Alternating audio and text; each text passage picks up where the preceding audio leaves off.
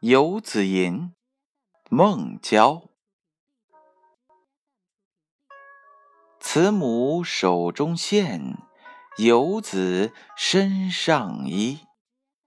临行密密缝，意恐迟迟归。谁言寸草心，报得三春晖。慈母双手不停地飞针走线，为儿子远行赶制身上的衣衫。临行时还密密地缝了又缝，只恐儿子迟迟的不回家园。谁说那小草心儿一点绿意，能报答得了春天阳光的温暖？这是一首母爱的赞歌。在诗题下，孟郊自注“迎母立上座”，可见本诗是孟郊出任溧阳县尉时所作。孟郊出身贫寒，其父孟庭斌早卒，母亲裴氏受尽千辛万苦抚养三个儿子成人。孟郊一生穷困潦倒，多次辞家奔走衣食。直到五十岁，才被授职，出任溧阳县尉。当他营养老母时，以往辞家别母的情景浮现眼前，情不自禁地写出这一篇自创的乐府诗题《游子吟》。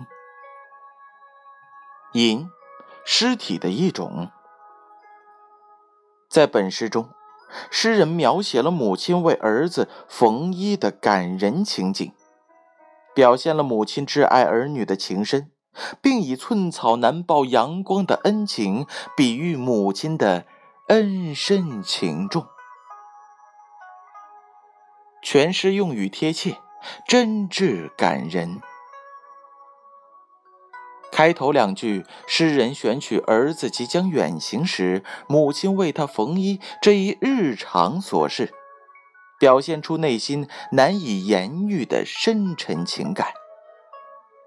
诗人用线和衣两件极为常见的东西，将慈母与游子紧紧联系在一起，写出母子相依为命的骨肉情深。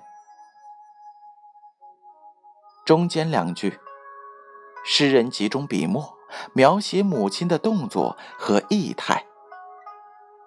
儿子临行前，母亲一针一线为儿子缝衣，针针线线都无比细密。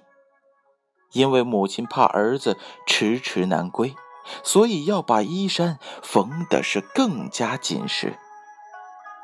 其实，母亲心里何尝不盼望儿子早些归来呢？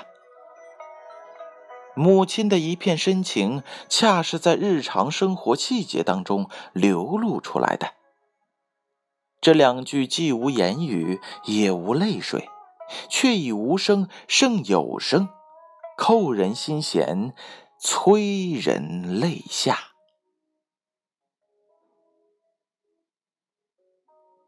最后两句，诗人以反问的语气，采用传统的比兴手法，以小草比儿女，以春天的阳光比母爱。寸草心，微不足道；三春晖，博大无边。没有春晖普照，寸草不能生长。而寸草之心，又怎能报答春晖恩情的万分之一呢？诗人用反诘的语气直抒胸臆，热情讴歌了伟大的母爱，更强化了感人的力量。因而这两句也成为了万口传颂的名句，被浓缩为“春晖寸草”的成语。感发普天下人子的孝心，千百年来一直为世人所传颂。同时，玄绝的对比、形象的比喻，也寄托了诗人对母亲发自肺腑的爱，引发了无数读者的共鸣。